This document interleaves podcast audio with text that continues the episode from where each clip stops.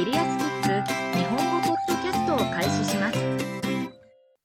人間は本当に他の種を必要としているのでしょうか？アルニマ S、14歳、マディアプラデーシュ州チンドワラ、インドからの質問です。答えてくれる先生は、ニューヨーク、クラークソン大学、生物学教授、トム・ランゲン博士です。確実に、人は他の種なしでは生きていけません。植物、微生物、菌類、人間を含む動物の相互作用を研究する科学者である、生態学者として、私は他の生物が必要な理由が、少なくとも3つあることを知っています。チャプター1人間は食物を生産するために他の種を必要とします。まず、他の種がいなければ、人々は何も食べることができません。人間とすべての生物は、エネルギーのための食物と、体を構築して繁殖するための材料を必要とします。太陽光、水、二酸化炭素からのエネルギーを利用して、食物を提供する基本的な分子を作る方法を持っているのは、一部の微生物と植物だけです。このプロセスは光合成と呼ばれます。これらの生物がいなければ、人間は食べ物を手に入れることができません。私たちが食べるもののほとんどは、植物やその他の光合成生物、それらを食べる動物、または草を食べる動物を食べる動物です。加工食品は、微生物、植物、菌類、または動物に由来するようには見えないかもしれませんが、ほとんどすべてがそうです。一部のビタミンや、その他の食品成分は製造されていますが、それらは人間の食事のごく一部に過ぎません。科学者は、様々なエネルギー源を使用して、食品に使用できる分子を作る方法を発見しました。このようにして生成された分子は、合成、シンセティックと呼ばれます。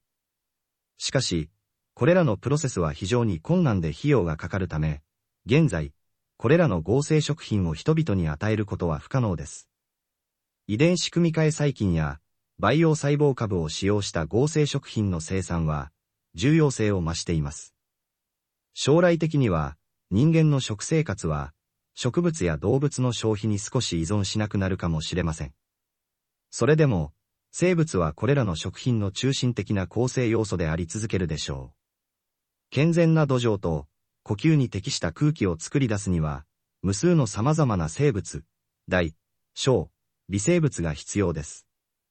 また、それらは、廃棄物を分解してリサイクルするため、水を浄化し侵食を防ぐため、そして有毒な化学物質を無害な形に分解し、他の化学物質を他の生物が成長して繁栄するために必要な栄養源に変換するためにも必要です。また、1200種以上の食用植物の多くは、人間や他の動物が食べる果実や種子を生産するために、花粉媒介者に依存しています。植物の繁殖を可能にするプロセスである受粉、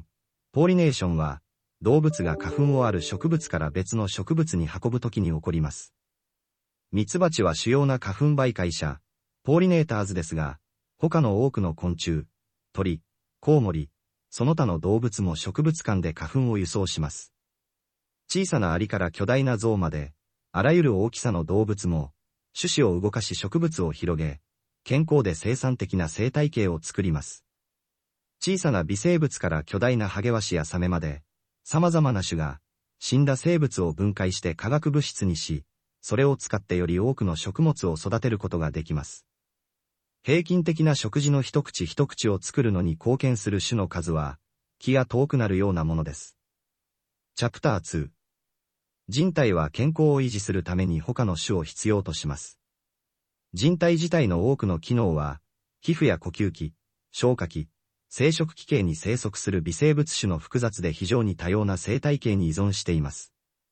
これらの細菌、真菌、及びその他の微生物は、マイクロバイオームと呼ばれます。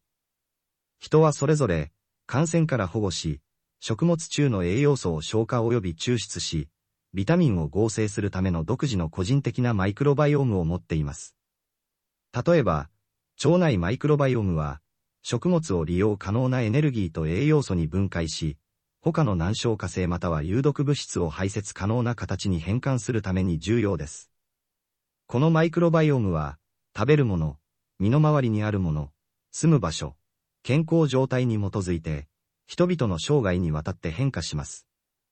実際、人間の体は人間の細胞よりも多くの細菌細胞で構成されています。食事と薬は、健康な腸の生態系の中核である300から500の細菌種に大きな影響を与えます。マイクロバイオームは、感染を防ぐ上でも重要な役割を果たします。多くの病気は、ほんの数種が優勢な微生物群衆に関連しています。一部の医師は、健康な人から病気の人にうんちを移植して、微生物の健康なコミュニティを確立し、うまくいけば病気を治します。チャプター3人間は他の種と一緒にいると、より幸せになります。最後に、調査によると、他の種の動植物と一緒にいると、人は、より健康になり、満足感が得られます。彼らは、精神的及び肉体的な健康のために、他の生物の光景、音、匂い、感触、味を体験する必要があります。この衝動は、バイオフィリアと呼ばれ、生き物への愛を意味します。例えば、鳥を見たり聞いたりすると、ポジティブな感情が生まれます。カナダとドイツで行われた最近の2つの研究では、近隣にいる鳥の種類が多いほど、人々は、より幸せであることが分かりました。これは、鳥自身を経験したことによるものか、鳥の存在によって示されるような、健全な環境によるものかもしれません。別のカナダの実験では、研究者はハイキングトレイルに沿って、隠されたスピーカーから鳥のさえずりを再生しました。人々は、鳥の種類の多様性を聞いた時の方が、ほとんど、または全く聞こえなかった時よりも、疲労回復したと感じ、ハイキングについて、より満足したと報告しました。今日は、世界の人口の半分以上が、田舎ではなく都市に住んでいます。そのため、都市計画者や造園家は、都市に、より多くの緑地と緑のインフラを含める方法を模索しています。調査によると、都市に多様な野生生物、十分な緑地、通りや建物に沿った植生がある場合、人々はより活動的になり、ストレスが減り、健康で幸福になります。これらの条件は、人々が他の生物を体験し、相互作用する機会を提供するだけでなく、環境を健康で快適にするために、植物、動物、微生物が行う他のことからも恩恵を受けます。科学者たちは、人間の生命を維持するには、何千もの種が必要であることを知っています。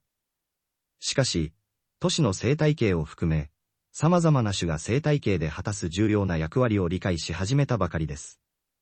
人類の生存に、他の種が、なぜ、どのように必要なのかについて、さらに多くのことを学ぶ必要があります。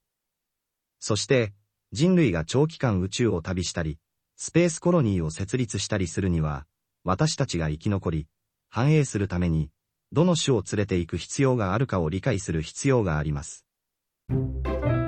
キリアスキッズ日本語ポッドキャストを終わります。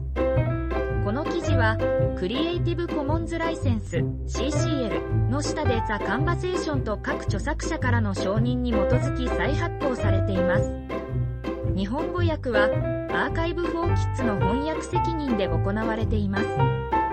ェブサイトでオリジナルの記事を読めます。